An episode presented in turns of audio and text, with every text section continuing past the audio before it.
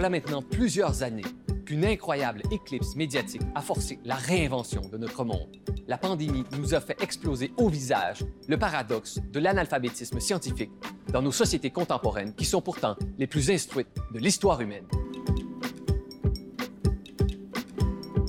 Qui sont les complotistes et pourquoi sont-ils en guerre avec les travailleurs de l'information? Pour parler des enjeux du journalisme à l'heure des théories de la conspiration, nous avons réuni pour vous deux professeurs spécialistes des médias. Colette Brun, professeure au département d'information et de communication de l'Université Laval et directrice du Centre d'études sur les médias. Et Marie-Ève Carignan, professeure en communication à l'Université de Sherbrooke et directrice du pôle médias de la chaire UNESCO en prévention de la radicalisation et de l'extrémisme violent. Ici Guillaume Lamy. Aujourd'hui, Horizon Politique vous présente le journalisme au temps du complotisme.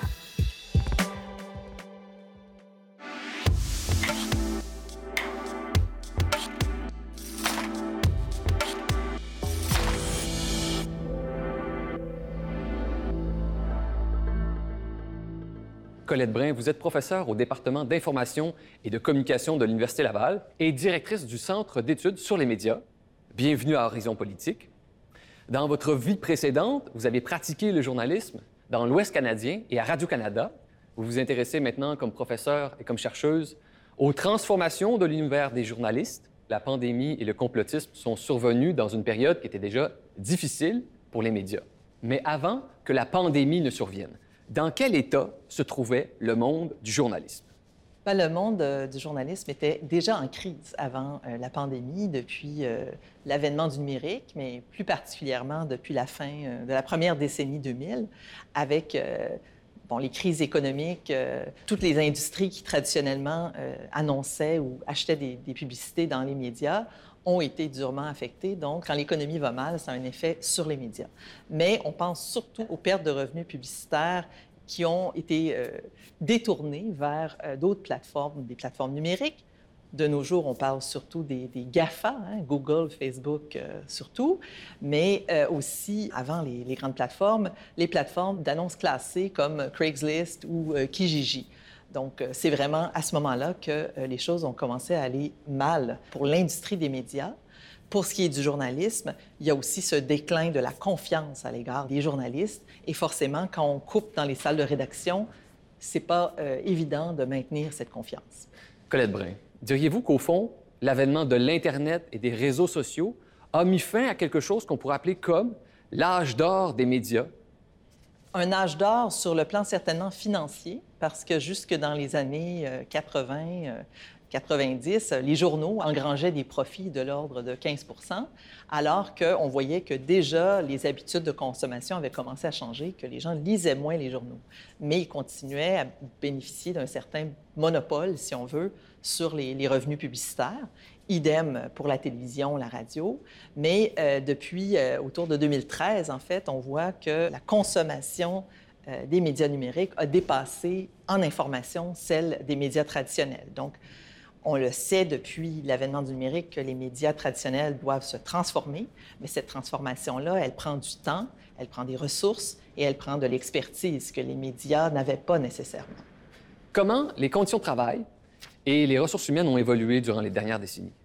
Bien, au Québec, on a une main-d'œuvre journalistique qui est très fortement syndiquée. Donc, euh, les syndicats ont joué un rôle très important dans la structuration du journalisme au Québec, mais aussi dans la réponse à, on pourrait dire, aux défis numériques. Les entreprises voulaient euh, que les journalistes commencent à faire plus de ce qu'on appelle du multiplateforme ou travailler d'abord pour les plateformes numériques, ensuite pour les plateformes traditionnelles. Et il y a eu beaucoup d'opposition des syndicats qui craignaient, avec raison, euh, la surcharge de travail, euh, une perte de qualité aussi dans le travail journalistique. Donc, on a vu des locales, hein, particulièrement chez Québécois, mais pas seulement. Il y en a eu aussi à Radio-Canada pour, des raisons un peu différentes.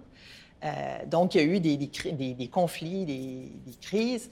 Et il y a eu surtout des conditions qui se sont dégradées. Donc, on parle d'une précarisation du travail, des, postes qui sont peut-être moins bien payés, qui demandent une flexibilité très grande et où la sécurité à long terme, elle n'est pas garantie. Donc ça, c'est difficile. Moi, comme professeur de journalisme, je l'ai vu avec les étudiants, cette incertitude de vouloir choisir le journalisme comme métier quand on ne sait pas de quoi l'avenir sera fait mais de nos jours, on est dans une période plutôt positive où il y a des embauches, où il y a de l'ouverture, et certainement que la pandémie a suscité beaucoup de vocations chez les futurs journalistes. On a vu l'importance de ce métier-là, la crise aussi euh, des fausses nouvelles et euh, la présidence Trump, tout ça, ça a suscité beaucoup d'intérêt pour le travail journalistique.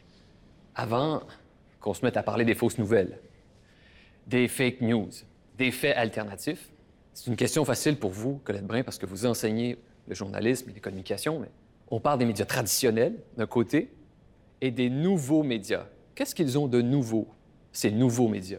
Bien, ce sont des médias qui n'ont pas une tradition de produire des contenus, dans le cas qui nous occupe, journalistiques, euh, sur des plateformes non numériques. Hein, tout simplement.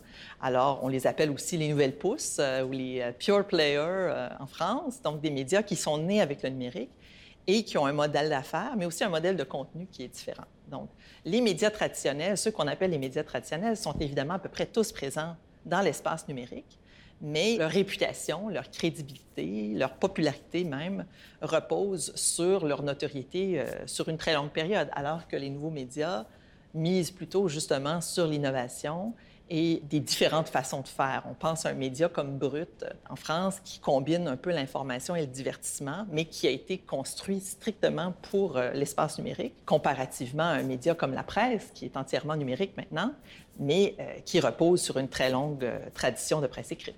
Diriez-vous que les médias traditionnels ont aussi ce trait d'être plutôt élitistes? C'est pas tout le monde qui peut produire de l'information dans les médias traditionnels, tandis que dans les nouveaux médias, Là, la porte est grande ouverte à n'importe qui, sur n'importe quel sujet. Oui et non. Ça dépend comment on définit le terme élitiste. Hein. Si on pense, par exemple, au phénomène des influenceurs. Un influenceur, c'est une personne euh, qui représente une certaine élite, bien souvent. Une élite peut-être financière ou une vedette ou quelqu'un, quelque chose à quoi on aspire. Alors que euh, dans les médias traditionnels, il y a des tabloïds, il y a des médias euh, qui sont extrêmement populaires, qui sont proches des gens, ou qui essaient en tout cas d'être proches des gens. Donc, je pense que l'opposition, elle est plutôt sur le plan euh, générationnel ou temporel, où les médias traditionnels sont associés à quelque chose qui, euh, est peut-être dépassé ou euh, qu'on associe à un public plus âgé, alors que les nouveaux médias rejoignent davantage les jeunes. Mais il y a des ressemblances. Très souvent, certains de ces nouveaux médias-là cherchent à faire du journalisme selon des règles qui sont tout à fait compatibles avec celles euh, des anciens médias. Et dans d'autres cas, euh, on retrouve aussi des anciens médias qui font des contenus euh, un peu hybrides, qui, jouent à la limite entre l'information et le divertissement, entre l'information et la publicité. Ça fait partie des défis de l'environnement numérique aussi, surtout pour l'usager, de se retrouver dans tous ces contenus un peu difficiles à distinguer, où les types de contenus ne sont pas toujours clairement identifiés. Tout ce que vous venez d'évoquer, c'est tout ce qui est arrivé avant la pandémie, toutes sortes de sources de transformation. Et maintenant, on va rejoindre Marie-Ève Carignan pour parler des transformations du journalisme depuis la plus grande pandémie en un siècle sur Terre.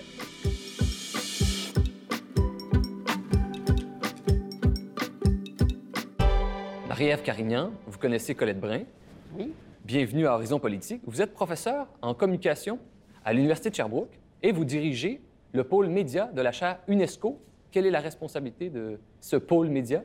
Le pôle média de la chaire UNESCO en prévention de la radicalisation et de l'extrémisme violent, c'est un pôle qui s'intéresse à tous les enjeux médiatiques, donc liés à la radicalisation et à toute forme d'extrémisme, donc analyse de contenu médiatique, analyse de discours de presse, analyse des enjeux euh, de l'information en société, donc autant euh, de la désinformation que des enjeux justement d'information citoyenne, éducation aux médias. Marie-Ève Carignan, par le passé, vous vous êtes intéressé aux situations de crise publique, par exemple à l'incendie de la ville de Lac-Mégantic en 2013. Et je vous pose cette question. Qu'est-ce que les crises nous apprennent sur les médias et le monde politique en général?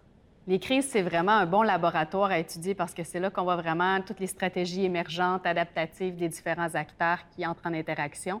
Donc, c'est vraiment pertinent de s'intéresser à ces crises-là pour apprendre des stratégies communicationnelles et médiatiques. Et on n'a pas fini. Hein. Les crises, il va en avoir encore longtemps. Les situations de risque, on en a beaucoup à étudier en ce moment et On sait que ce sera donc un terrain de recherche euh, très actif pour les prochaines années. Ce qu'on a appris dans les crises passées, c'est vraiment justement euh, deux grands axes qui nous ont intéressés en particulier, à la fois comment les acteurs publics s'adaptaient aux crises, adaptaient leurs messages et comment ces messages-là étaient reçus par les publics. Donc, on a étudié, par exemple, dans le cas de lac mégantic, comment les différents intervenants sur le terrain de première ligne, la santé publique, pompiers, euh, policiers ont adapté leur message au contexte de la crise. Et on analyse aussi beaucoup le contenu des médias, donc le discours des médias en temps de crise. Euh, depuis euh, le début de la pandémie, on a analysé notamment pendant la première année comment les quotidiens canadiens dans les différentes provinces ont traité la pandémie pour vraiment voir quel sujet a été mis de l'avant, comment les pratiques journalistiques d'un média à l'autre affectent ce traitement-là, quels experts ont choisi de mettre de l'avant. Ça nous permet vraiment de mieux comprendre à quoi le public est exposé et ensuite peut-être comment il réagit à cette information-là. On dit que les crises sont des révélatrices hein, des vulnérabilités d'une société et même de ses capacités de résilience. Alors, on parle beaucoup de ça quand on parle de, désinformation. Euh, est-ce, que, la société réagit bien? Puis dans le contexte de la pandémie en particulier, est-ce que euh, la société a des, forces sur lesquelles elle peut s'appuyer? Euh, ou est-ce qu'il y a au contraire des aspects plus fragiles qui ouvrent la brèche vers des problèmes graves de désinformation? De manière générale, au Québec et peut-être un peu moins au Canada, mais au Canada aussi, on dit qu'on est une société relativement résiliente. On a euh, des, euh, une forte confiance dans les institutions, une relative confiance dans les médias, même si on a vu des expressions de méfiance et des expressions de vraiment de haine à l'égard des médias et des journalistes. Mais euh, on a quand même une bonne base. Ça pourrait être mieux, mais il reste, oui. il reste que la crise est, un bon laboratoire je trouve ça vraiment intéressant ce que tu dis, Colette, parce que dans, euh, dans nos recherches depuis le début de la pandémie, ce qu'on voit, c'est quand on compare, on a fait entre autres une analyse dans huit pays pour voir comment euh, les gens réagissaient à la, pandémie, la confiance dans les institutions. Et on voit que le Canada, c'est vraiment un des pays où on a le plus confiance dans les institutions. Donc, même si la confiance est en baisse, elle est vraiment plus haute euh, que dans d'autres pays. Ça devient un protecteur aussi contre la désinformation parce que avoir confiance dans les médias, dans le gouvernement, dans les chercheurs, c'est vraiment un facteur qui protège contre la désinformation. Mais malgré tout, quand on a posé la question, par exemple, dans un sondage qu'on a administré en juin dernier avec la chaire, euh, est-ce que vous pensez que finalement les institutions depuis le début de la pandémie, vous leur faites plus confiance ou mm. moins confiance, on voit qu'il y a quand même une baisse de confiance mm. en général envers la plupart des institutions, euh, sauf à ce moment-là le gouvernement provincial, puis euh, euh, les chercheurs. Mais on voit que la confiance dans les médias, notamment, a chuté beaucoup depuis le début de la crise pandémique. Mm. Le complotisme. Les complotistes, ce sont les nouveaux mots sexy des dernières années. Vous en savez quelque chose? Et on dit que tous les complotistes ne sont pas nés du même œuf il y a un portrait de famille à faire. je vous poserai cette question à toutes les deux. Quel est le portrait de famille des complotistes en temps de pandémie? Depuis le début de la pandémie, ce qu'on a vu dans nos analyses, c'est vraiment que il y a vraiment différents facteurs qui permettent de voir qu'est-ce qui fait en sorte que les gens adhèrent à une vision complotiste des choses. Donc, c'est pas juste un profil sociodémographique très spécifique, même s'il y a certains, certains âges, certains sexes, certains niveaux de scolarité, tout ça qui sont des facteurs qui peuvent avoir un petit effet au niveau sociodémographique, mais c'est beaucoup plus large. Les gens qui adhèrent à une vision complotiste des choses, on parlait de la méfiance envers les institutions, c'est un facteur très important. Le niveau de confiance envers les institutions, de connaissance du système politique démocratique, cette méfiance-là alimente vraiment la vision qu'il pourrait y avoir une conspiration puis qu'on nous cache des choses. L'autre élément, c'est aussi l'état psychologique. Donc, les gens qui sont souvent stressés, anxieux, qui vivent des problèmes, cherchent des réponses ailleurs et ont plus tendance à adhérer à euh, cette réalité alternative-là qui peut-être aussi génère cette anxiété-là également. Et on voit que le choix des médias, donc d'être davantage sur les réseaux sociaux numériques, expose plus. Donc, sans être le seul facteur déterminant, c'est certain que l'usage des réseaux sociaux numériques est un facteur. Euh, euh, on voit que les gens qui s'informent par les médias traditionnels et par les sites, par exemple, d'information officielle, ont tendance à moins adhérer aux conspirationnistes, quoique ça dépend toujours. on voit que la radio, des fois, est un facteur de désinformation dans nos données aussi. Donc, il y a vraiment beaucoup de choses qui font en sorte qu'on adhère. Et depuis le début de la pandémie, là, juste un dernier élément de réponse, et on voit vraiment aussi que à la base, beaucoup de leaders du mouvement conspirationniste ont vraiment différentes allégeances préalables. Donc, il y a beaucoup de ces leaders-là qu'on a étudiés, nous, qui, à la base, étaient liés à des mouvements d'extrême droite ou de droite très radicale. Et on en voit aussi qui étaient plutôt du mouvement alter-science, donc euh, euh, médecine alternative, spiritualité. Il y a aussi des groupes religieux. Donc, il y a beaucoup d'idéologies préalables qui se sont un peu servies de la pandémie pour réactualiser leurs idées dans la méfiance envers le gouvernement, puis euh, cette contestation aussi de la pandémie, des mesures sanitaires. Colette Brun, quelque chose à ajouter sur les facteurs psychosociaux? Les facteurs psychosociaux sont multiples et aussi le degré d'adhésion peut varier dans le temps. On peut flirter avec des idées conspirationnistes sans être nécessairement une personne dangereuse. On peut basculer aussi dans cet univers euh, des réseaux, euh, des sites, euh, des groupes comme QAnon ou bien d'autres. On a des vedettes aussi de ce mouvement-là au Québec. Donc, ça peut devenir comme une sorte de drogue ou même une secte. Hein. On a fait des analogies avec le phénomène des sectes. Donc, on peut se faire aspirer par ça, mais je crois que beaucoup de gens, quand même, y adhèrent de manière partielle. Ils continuent à respecter les consignes sanitaires, ils ne vont pas manifester, mais le lien de confiance a été rompu. Donc, sans être nécessairement des conspirationnistes, il y a, il y a certaines de ces idées-là qui peuvent être tentantes et qui peuvent faire sens. Le problème, c'est quand on devient vraiment radicalisé et qu'on commence à, vraiment à, croire qu'il y a une espèce de complot organisé entre le gouvernement, les médias, d'autres. Euh, les big pharma, les compagnies pharmaceutiques, euh, le, milieu médical, etc., qu'il y a une espèce de vérité qu'on nous cache et qu'il y a une espèce de sombre dessin derrière tout ça. Là, on est vraiment dans le conspirationnisme on a perdu le contact avec la réalité. Et c'est très, très difficile d'aller chercher les gens et les sortir. Beaucoup de familles ont été divisées. Je pense qu'on a tous quelqu'un dans notre famille, plus ou moins proche, qui est proche de cette mouvance-là. Et c'est difficile sur le plan personnel et sur le plan social, même sur le plan de la recherche, de, parler à ces gens-là et de comprendre qu'est-ce qui les a amenés là-dedans et de les aider à, s'en sortir. Ça, passe souvent par des thérapies, des, des accompagnements très personnalisés. Est-ce qu'on a un pourcentage défini de Québécois qui adhèrent à ces idées. Les pourcentages sont, disons, des portraits à des moments précis où on fait des sondages ou des études populationnelles, donc ça peut varier dans le temps selon les répondants. Mais nous, on a un portrait assez constant depuis le début de la pandémie. À chaque fois qu'on a un sondage là, au Canada et au Québec, les données sont très proches entre les deux. On en a fait quatre depuis le début de la pandémie au Canada, puis on en a fait plusieurs au Québec avec les institutions de santé publique, donc à différentes entreprises. Puis on est toujours là dans un, c'est ça, à peu près un 24 le quart des répondants qui adhèrent euh, de façon modérée à des énoncés complotistes et un 4 à 8 qui adhèrent très fortement. Euh, donc, ça se maintient. Le seul problème qu'on a, c'est qu'avant la pandémie, notamment mon équipe, on avait des projets de recherche sur le conspirationnisme. On s'intéressait déjà au phénomène. On voyait, entre autres, euh, une construction du 11 septembre qui semblait très basée sur les réseaux sociaux numériques chez les jeunes. On voulait étudier ça, puis on se faisait dire que c'était très marginal comme idée d'étudier le conspirationnisme. Donc, on n'avait pas eu le financement de recherche qu'on voulait déboulé avec la pandémie, mais on a très peu de données, donc, avant la pandémie pour comparer est-ce que les gens adhéraient au même niveau de conspirationnisme avant? Mais, par exemple, dans le dernier sondage qu'on a fait en juin 2021, euh, on voit vraiment que les gens adhèrent à d'autres thèses conspirationnistes, donc pas juste en lien avec la pandémie, mais en lien avec d'autres phénomènes. Euh, on a repris l'échelle qui avait développée par euh, des collègues, là, Brotherton, et on voit vraiment que tous les types de conspirations, on adhère à peu près à ces pourcentages-là. Donc, c'est pas un phénomène qui est propre à la pandémie. Vous utilisez un mot euh, depuis tout à l'heure. Au lieu de complotisme, vous parlez de conspirationnisme, ce qui sous-entend un mensonge à grande échelle avec énormément de participants et même une logistique de diffusion, etc.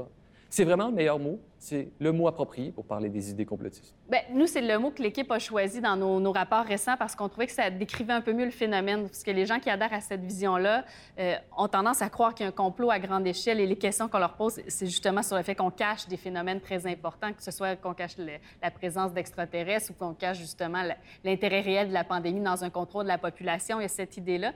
Tandis que dans l'idée d'un complot, mais il y a quelque chose aussi qui peut être à plus petite ampleur, donc mm. penser par exemple à des complots de crimes organisés, tout ça. On n'est pas tout à fait dans le même phénomène. Donc, on trouvait que conspirationniste mm-hmm. décrivait mieux le, phénomène auquel on s'intéressait. C'est pour ça qu'on a choisi euh, ce terme-là. C'est quelque chose qui est à plus grande ampleur et qui semble justement moins plausible parce que, oui, des complots, il y en a eu. Pensez au mm-hmm. Watergate, euh, pensez euh, à l'absence d'armes de destruction massive en Irak. Donc, on n'y pas qu'il peut avoir des complots.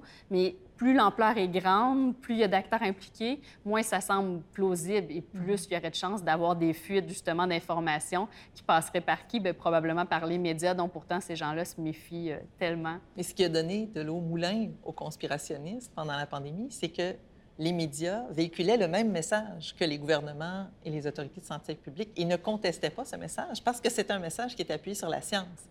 Il y a eu des scientifiques qui, sont allés dans d'autres directions, qui ont essayé d'autres pistes euh, qui finalement ne se sont pas avérées, mais euh, ce n'était pas un complot, c'était simplement qu'on était d'accord sur les faits.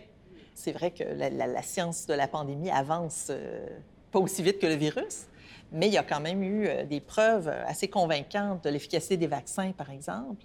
Mais pour, pour certains, c'était suffisant le fait que les médias ne contredisaient pas le gouvernement pour dire qu'ils étaient un peu dans leur poche.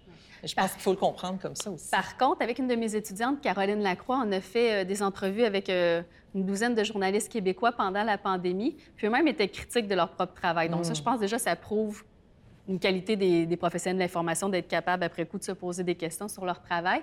Mais il dit que parfois, eux-mêmes se reprochaient peut-être de ne pas avoir été assez critiques envers le Surtout gouvernement. Surtout dans la première vague, je pense, au début. où l'appui pour le gouvernement était tellement fort, puis on était tellement dans le feu de la crise. Il y a un poids qui reposait sur les journalistes mm. aussi. Il disait, si on critique les mesures gouvernementales, puis qu'on remet en question, bien, après ça, est-ce qu'on va être coupable si la pandémie prend de l'ampleur mm. d'avoir nuit au travail de santé publique puis des autorités? Donc, il était vraiment pris un peu en porte-à-faux entre ce qu'on est les agents de santé publique parce qu'on veut pas nuire au travail de la santé publique puis du gouvernement, mais en mm. même temps, on est les chiens de garde, donc on doit critiquer. Mm. C'était pas une position qui était nécessairement si confortable et évidente.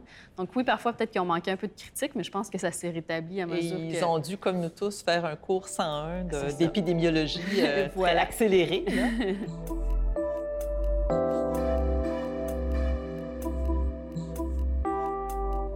Colette Brin, Marie-Ève Carignan, vous avez suivi de près l'évolution comportement des journalistes durant la pandémie, mais aussi des conspirationnistes. Et à quoi ressembleraient les idées conspirationnistes les plus euh, surprenantes que vous avez découvertes? Je dirais d'abord qu'on a vu, disons, trois grands types euh, d'idées conspirationnistes puis de fausses nouvelles qui pouvaient circuler. Euh, il y a d'abord tout ce qui concernait les cures, donc les moyens de prévenir euh, le virus, toutes sortes de faux traitements ou traitements un peu parfois farfelus, s'administrer d'eau de javel, prendre des bains d'eau de javel, des bains d'eau bouillante. et ensuite, il y a eu tout ce qui était justement comment guérir de la COVID plein de fausses nouvelles ou théories là-dessus. Et à côté aussi, il y avait tous les, euh, disons, les trucs plus farfelus sur le, complotisme. Et dans ça, ben, on a vu, entre autres, est-ce que la 5G donne euh, la, COVID ou est un facteur qui accélère la COVID? Est-ce qu'on veut nous vacciner pour nous implanter des puces puis contrôler la population? Est-ce que le vaccin est aussi une façon de de pouvoir contrôler les naissances puis de rendre donc les jeunes stériles. Et là, on impliquait là-dedans des acteurs économiques comme Bill Gates ou autres. Il y a vraiment toutes sortes de choses qui ont, qui ont circulé euh, pendant la pandémie. Et des complots aussi qu'on avait arrivé très tôt, mais surprenant. La première fois qu'un auxiliaire dans l'équipe de l'achat a dit euh, Oui, QAnon commence à circuler au Québec, puis on commence à voir ça. C'était en mars 2020, euh, si je ne me trompe pas. On disait QAnon au Québec. Mm. Puis assez vite, c'est arrivé en disant ben, il y a un complot pédosataniste aussi derrière la pandémie qui, essaie de détourner des vrais problèmes euh, sociaux et euh, politiques. Donc, il y a vraiment eu toutes sortes de types de, complots qui ont circulé, de fausses nouvelles aussi. C'est fascinant de voir comment on est sceptique face à l'explication officielle, mais on est capable de croire à des scénarios absolument euh, invraisemblables. Moi, ce qui me trouble le plus dans les, dans les fausses nouvelles qui ont circulé, c'est des gens qui sont décédés, souvent des jeunes, mais il y en a eu au Québec, et que euh, ces mouvements-là ont voulu associer leur mort à la prise du vaccin, alors que dans certains cas, c'était des mois après, puis c'était des gens avec des conditions médicales euh, connues. Euh, moi, c'est quelque chose qui me trouble énormément. Et en plus, après ça, la famille, les proches doivent intervenir pour expliquer que ce n'était pas le cas. Moi, c'est le genre de fausse nouvelle que je trouve la plus troublante. Ça montre jusqu'à quel point on est prêt à croire et on veut véhiculer cette idée que tout ce qu'on nous dit sur la COVID est faux. Tous ces exemples, euh, quand même assez farfelus, que vous venez d'énumérer, me mènent à vous poser une question. Comment expliquer la persistance de l'analphabétisme scientifique dans nos sociétés, qui sont les plus instruites de l'histoire humaine pour ce qu'on en sait? Alors, Colette Brun, Marie-Ève Carignan, comment résoudre ce paradoxe? Je pense que l'analphabétisme scientifique a le dos large. C'est sûr qu'on pourrait souhaiter, et ce serait euh, très justifié, qu'on ait une meilleure culture scientifique, qu'on inculque ça davantage euh, au, primaire, au secondaire, au cégep. Moi, j'en suis absolument. Mais euh, le problème n'est pas seulement une question de connaissances scientifiques. C'est sûr qu'on est dans un environnement où euh, il y a eu énormément de, recherches, euh, des recherches très préliminaires qui ont circulé et que euh, des gens ont lu sans nécessairement comprendre la démarche scientifique. Moi-même, je ne suis pas spécialiste dans ces recherches-là, dans ce type de recherche-là, et je ne prétendrai pas pouvoir interpréter une étude.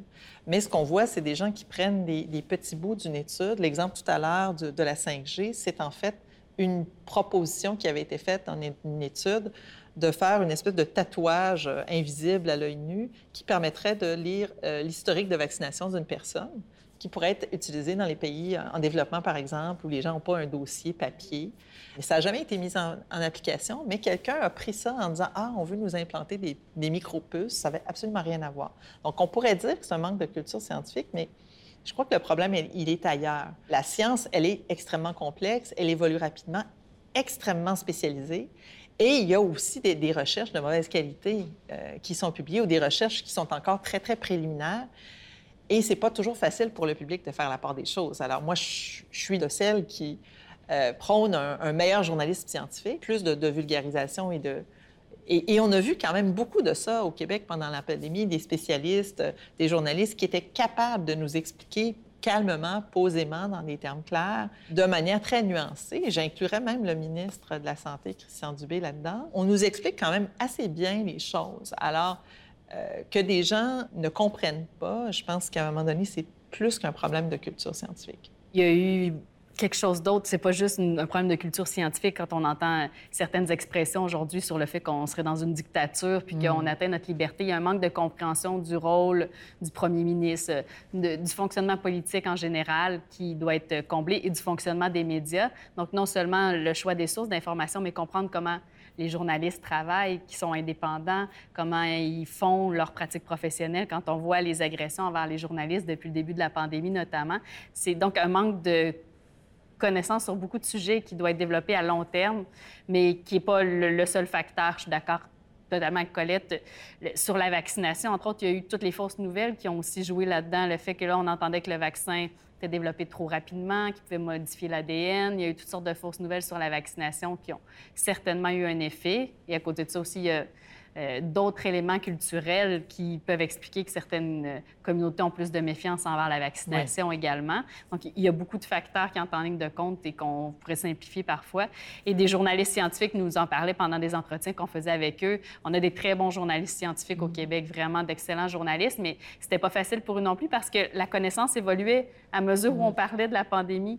Donc, euh, il y a des nouvelles qui parfois semblaient vraies une journée et le lendemain étaient démenties ou, disons, contestées par d'autres études et d'expliquer au public, ben oui, une étude dit ça, mais une autre nous emmène ailleurs parce que c'est pas la même méthodologie, euh, on n'a pas les mêmes échantillons. Ça devient très complexe pour les journalistes à l'expliquer, pour le public comprendre le processus scientifique, la méthode de recherche, ça aussi, c'est un enjeu qui est assez complexe pour le public. Et donc, euh, nous-mêmes, il y a un examen de conscience à faire, comment on peut valoriser la science davantage. Mm.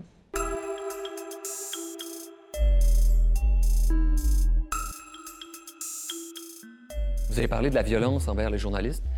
C'est ce qu'ils vous ont rapporté, c'est ce que vous avez recueilli comme information. La pandémie a accéléré et accentué la violence envers les journalistes? Il n'y a pas de doute. Elle était déjà présente, des incidents violents envers les journalistes, c'est pas nouveau, mais ça s'est comme accentué avec la pandémie. Depuis le début de la pandémie, il y a eu entre autres la journaliste Marie-Ève Martel qui a fait une chronique pour dénoncer euh, les, violences puis les agressions envers les journalistes. Ensuite, elle a reçu tellement de menaces, elle a dû déposer deux plaintes à la police. On peut penser à des journalistes dans des manifestations qui ont été bousculés, qui ont été enlacés euh, contre leur gré, parfois mis en danger par rapport à la distanciation sociale. Il y a TVA Nouvelle qui a décidé de banaliser ses camions parce que ça faisait plusieurs fois qu'ils se faisaient vandaliser leurs camions, justement, quand on voyait la présence de journalistes. Donc, obligé de maintenant même plus montrer qu'on est journaliste sur place parce qu'on a crainte de représailles, c'est grave.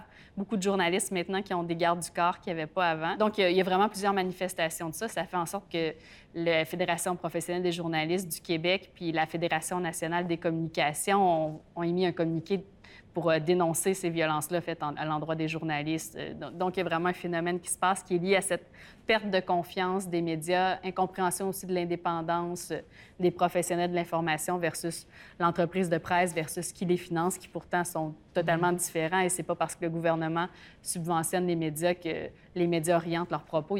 C'est une source de revenus, mais il y en a beaucoup d'autres. En fait, les, violences et le, le harcèlement à l'égard des journalistes, ça existait déjà depuis l'ère des réseaux sociaux, en fait.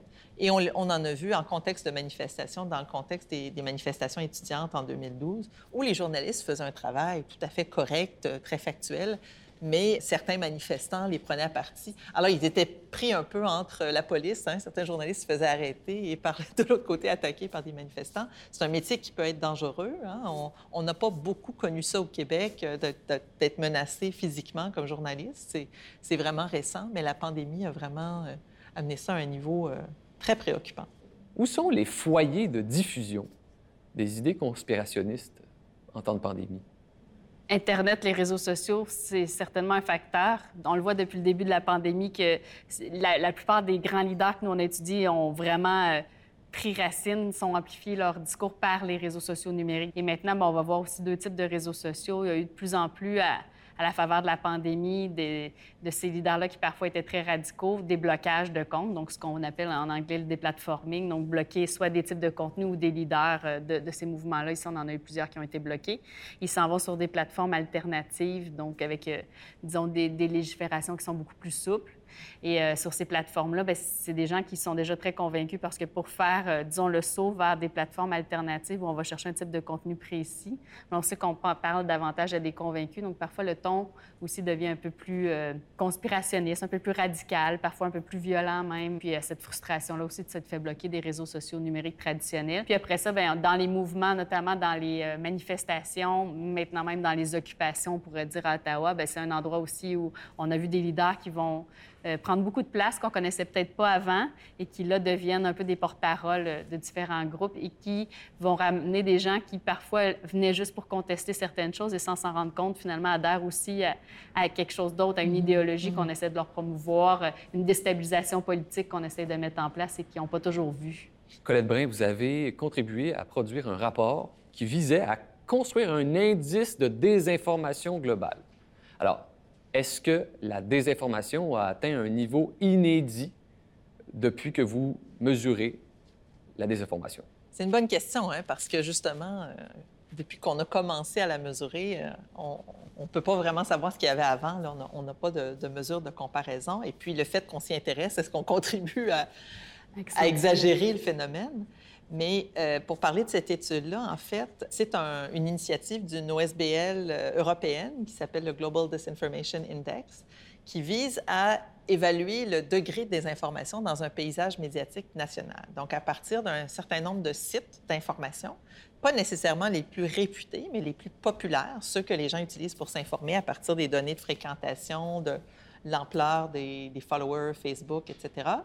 Euh, on mesure à partir d'un certain nombre d'indicateurs de contenu, mais aussi des indicateurs organisationnels, euh, leur transparence. Alors, est-ce que ces médias-là ont des politiques éditoriales qui protègent contre la désinformation? Est-ce qu'ils informent leur public euh, de euh, leurs normes journalistiques? Et ce qu'on a trouvé, c'est qu'au Canada, en termes de contenu, c'était plutôt bien. Mais euh, sur le plan des, politiques et des aspects plus opérationnels, il y avait très peu d'informations sur les sites. Les médias traditionnels n'ont pas ce réflexe, à part peut-être de mentionner qu'ils sont euh, membres du conseil de presse, euh, mais ils donnent très peu d'informations. Il y a Radio-Canada qui a toutes ces normes et politiques journalistiques qui sont très détaillées, mais beaucoup de médias ne donnent pas beaucoup d'informations. Ils reposent un peu sur leur réputation, leur crédibilité, et ils pensent que le public ne s'intéresse pas à ça. Mais c'est une piste et euh, Reporters sans frontières a créé un, une norme ISO pour le journalisme, pour les médias d'information, euh, qui permet, dans le fond, d'avoir une certification et qui exige des médias de donner ce type d'information-là sur leur façon de travailler. Et je crois qu'à l'ère de la désinformation, à l'ère du numérique, des médias euh, plus participatifs, où les citoyens choisissent leurs sources d'information, c'est une valeur ajoutée pour les médias auprès du public, mais aussi auprès des annonceurs. Et cette étude-là vise aussi à, ultimement, euh, à euh, donner des, outils aux annonceurs pour choisir les plateformes où ils placent leur, leur, publicité, parce qu'on sait très bien que la publicité algorithmique, si on achète un espace publicitaire dans l'environnement numérique, elle peut se retrouver sur n'importe quel site qu'un usager fréquente. Et puis, l'entreprise ne sera peut-être pas à l'aise d'être, euh, de voir sa publicité apparaître sur le site de Breitbart ou de, Fox News ou, d'un autre média auquel on, ne veut pas nécessairement être associé. Donc, le but de cette étude, c'était vraiment ça, d'une part, d'évaluer le, le niveau de risque au Canada, mais d'autre part, d'offrir ces outils-là éventuellement à des annonceurs.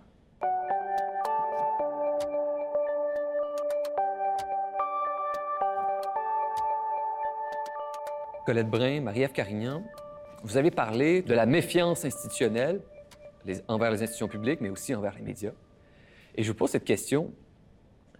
Le scepticisme radical, qui au fond consiste à se méfier de pas mal tout ce qu'on peut entendre, quand ça touche une portion importante de la population, c'est peut-être le pire cauchemar des journalistes après la dictature. Qu'est-ce que vous en pensez?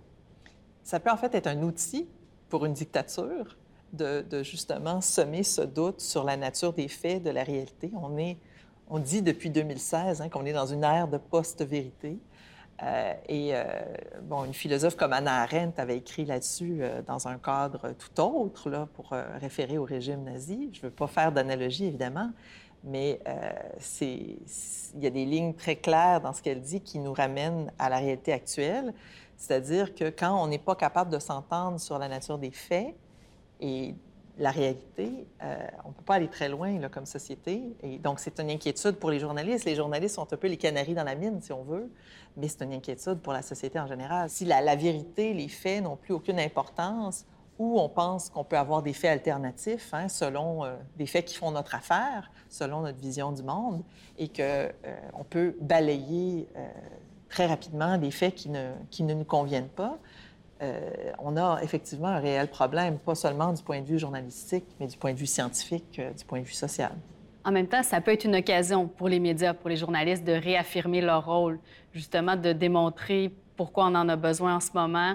Euh, on le voit, le poser des questions au gouvernement, euh, ramener la complexité des choses. Donc, il y, a une occasion peut-être pour les journalistes de, rappeler leur importance. Puis ça, bien, on voit des initiatives qui viennent des journalistes. Euh, par exemple, il y a 30 secondes avant d'y croire, qui est une initiative où les journalistes vont dans les écoles expliquer comment fonctionnent les médias. Mais il y a peut-être une occasion dans cette méfiance-là de la population de réfléchir. Euh, on parlait précédemment de de peut-être une occasion pour les entreprises de presse de démontrer qu'est-ce qu'ils font comme travail, de mettre leurs normes, leurs pratiques un peu plus de l'avant. Donc, c'est peut-être l'occasion de réfléchir mhm. pour les journalistes à leurs pratiques puis d'améliorer certaines choses, certaines façons de faire pour rétablir la confiance. Parce que les gens, euh, si on leur explique ce rôle-là, si on dialogue avec eux, si on essaie de comprendre d'où vient leur méfiance, bien, on peut peut-être apprendre puis même améliorer euh, la façon de faire des journalistes. Euh, on peut tirer profit finalement de cette situation-là parce que c'est certain que la confiance du public, ça a une valeur le, journaliste travaille sur cette confiance-là. C'est ce qui fait en sorte qu'on achète, qu'on consomme un média. Et ça, euh, ça, a une valeur. On le sait, avec euh, certains collègues, on travaille sur la publicité native depuis quelques années. Euh, donc, le fait que des, des, entreprises, des marques vont essayer de payer des journalistes pour faire des articles sur leur contenu, payer des entreprises de presse plutôt, disons. Et donc, ça, c'est parce que derrière ça, on sait que la confiance du public, c'est un prix, c'est une valeur vraiment importante. Il ne faut pas la perdre.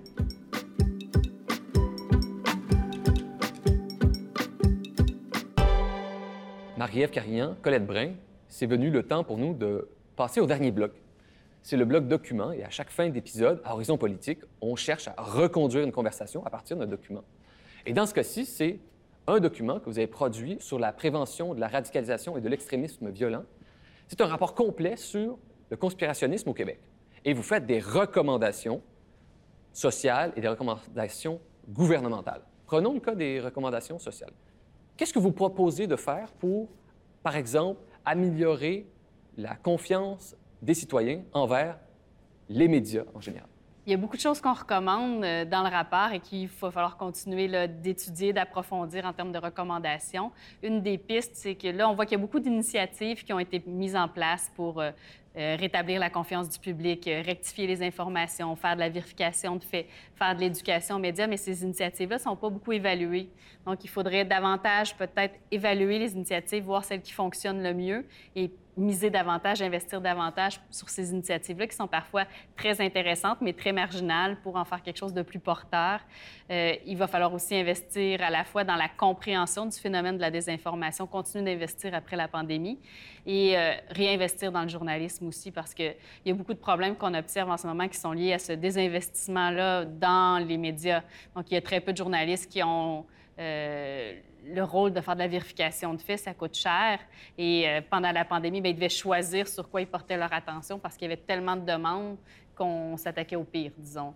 Là, réinvestir dans les euh, journalistes, dans les médias et trouver des façons de rétablir la confiance par l'éducation, notamment à la pensée critique et à l'information, mais au sens large. C'est toutes des pistes qui sont évoquées dans le rapport et qui demandent à être je pense, étudier et approfondir dans les prochaines années. Le prochain projet qu'on a, c'est de travailler sur un grand programme de recherche autour de la résilience démocratique, parce que je pense que c'est ce que la pandémie a mis de l'avant, ce besoin de mieux comprendre les enjeux sociaux qui font en sorte que notre système démocratique semble ébranlé puis de plus en plus à risque. Vous parlez d'éducation citoyenne sur ce que font les médias. Qu'est-ce qu'une information de qualité?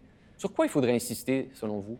Permettre aux gens de détecter plus facilement ce qui est une bonne information? Il y a différents facteurs. Je crois qu'il faut, oui, permettre aux gens de pas de dire ça c'est une bonne information, ça c'est une mauvaise, mais plutôt de leur donner les outils pour comprendre d'où vient l'information, qui l'a produite, est-ce qu'il y a un intérêt quelconque? Et après ça, la personne fera elle-même sa propre opinion. Est-ce que je me fie ou je me fie pas à cette information-là? Mais lui donner les outils pour évaluer la façon dont elle a été construite, cette information-là. Est-ce qu'elle a été construite dans un cadre professionnel ou autre et pourquoi? Donc, il y a tout ça. Et puis, il y a les journalistes eux-mêmes euh, qui doivent rétablir la confiance, donc rappeler leur rôle, démontrer qu'ils font du journalisme de qualité, peut-être démontrer euh, le, fait qu'ils sont indépendants davantage. Donc, il y a aussi une pression qui est sur eux, sur euh, faire du bon journalisme pour peut-être rétablir cette confiance-là. Et aussi, nos, nos, données nous ont démontré vraiment que ceux qui adhèrent davantage au conspirationnisme, c'est souvent les 35 à 55 ans dans tous les sondages populationnels qu'on a fait. Et ça, ça fait dire que la solution passe pas seulement par le milieu scolaire. On a réalisé, nous, une, expérience auprès de, jeunes adultes de 18 à 35 ans où on leur donnait justement certains de ces indices-là pour repérer la crédibilité d'une source, comprendre ce que c'est que le consensus scientifique et aussi reconnaître une source, c'est une source journalistique qui est fiable. Mais ça, ça reste des indices un peu indirects. C'est sûr que ce qu'il faut souhaiter, euh, pour moi, c'est quelque chose de beaucoup plus fondamental dans l'éducation, quand on parle de l'éducation à la pensée critique. Bon, ça, ça sera pour les prochaines générations mais euh, le raisonnement logique, le raisonnement mathématique, c'est des, compétences fondamentales, pour moi, aussi importantes que savoir lire et écrire. Il va falloir donner ces outils-là aux jeunes euh, et, espérer qu'ils continuent à les cultiver tout au long de leur vie. Marie-Ève Carignan, les gens qui s'y intéressent pourront consulter le rapport de la chaire UNESCO sur la prévention de la radicalisation et de l'extrémisme violent sur Internet et trouveront facilement euh, le document. Et je vous poserai une dernière question toute simple. Au fond, la pandémie, c'était l'occasion du siècle pour repenser les médias pour le prochain siècle. La pandémie, c'est aussi l'occasion de se préparer pour les prochaines crises, je pense, parce que des crises, malheureusement, il va en avoir d'autres, qu'elles soient climatiques, sociales, de santé publique. Donc oui, c'est peut-être le moment d'ajuster euh, certaines choses qui n'ont pas bien fonctionné dans le traitement médiatique de cette euh, crise et dans l'état des lieux qu'on peut faire aujourd'hui de cette peut-être crise de confiance envers les institutions, dont les médias. Et à court terme, bon, agir n'est pas nécessairement évident, mais on peut préparer euh, disons, les prochaines crises pour améliorer certaines pratiques professionnelles, euh, retravailler sur la confiance du public, l'aider à choisir ses sources, euh, à tranquillement développer euh, la pensée critique. Donc, toutes des choses qui ne se feront pas du jour au lendemain. Mais déjà, je me rassure beaucoup en voyant à quel point beaucoup de professionnels d'information se posent des questions déjà sur leurs pratiques, sur la façon dont ils ont couvert la pandémie, est-ce qu'ils ont été assez critiques, pourquoi ils ont reçu autant de plaintes du public. J'ai beaucoup parlé avec des journalistes dernièrement qui ont couvert la désinformation, le conspirationnel qui, qui se pose des questions. Est-ce qu'on en a trop parlé? Est-ce qu'on en a parlé de la bonne façon? Est-ce qu'on a assez défini le phénomène? Est-ce qu'on est coupable d'avoir parfois donné des sobriquets euh, aux conspirationnistes? Donc, déjà, cette réflexion professionnelle-là, elle est amorcée. Et je pense que ça prouve qu'on a déjà un pied vers la bonne direction, même s'il reste encore beaucoup de travail à faire. Je pense que c'est l'occasion aussi de réfléchir à l'écosystème médiatique et à des interventions qu'on peut faire pour le, renforcer. Et ce qu'il faut faire maintenant, c'est réfléchir à des interventions euh, du genre euh, comment est-ce qu'on redistribue, par exemple, les revenus des, des grandes plateformes vers les médias d'information, de faire ça de manière équitable et transparente pour que certains joueurs ne soient pas favorisés et euh, s'assurer, dans le fond, que les médias puissent euh, survivre à, d'autres crises. Oui, parce qu'il ne faut pas se leurrer, la pandémie a été difficile sur plusieurs médias. Il y a eu des fermetures, des coupures de postes, en plus de journalistes qui parfois ont été ébranlés par justement ce manque de confiance et ces violences-là. Donc, c'est la preuve qu'il faut réinvestir parce qu'il y a beaucoup de médias locaux qui ont momentanément fermé ou fermé pour de bon, puis qu'on a perdu là, avec euh, cette crise économique, cette perte de revenus publicitaires. Donc, c'est sûr que ça rappelle l'importance, si on veut se prémunir contre la désinformation, il ben, faut réinvestir totalement dans les médias. Alors, Colette Brun, professeure au département d'information et de communication de l'Université Laval et directrice du Centre d'études sur les médias. Marie-Ève Carignan, professeure en communication à l'Université de Sherbrooke et directrice du pôle médias de la chaire UNESCO sur la prévention de la radicalisation et de l'extrémisme violent. Je vous dis merci à toutes les deux pour cet échange et euh, à la prochaine fois. Merci. Merci également à nos principaux collaborateurs et collaboratrices cet épisode a été produit en partenariat avec le Centre d'études sur les médias et la chaire UNESCO en prévention de la radicalisation et de l'extrémisme violent. Horizon Politique est une émission de Savoir Média disponible en ligne, à la télé et en balado-diffusion.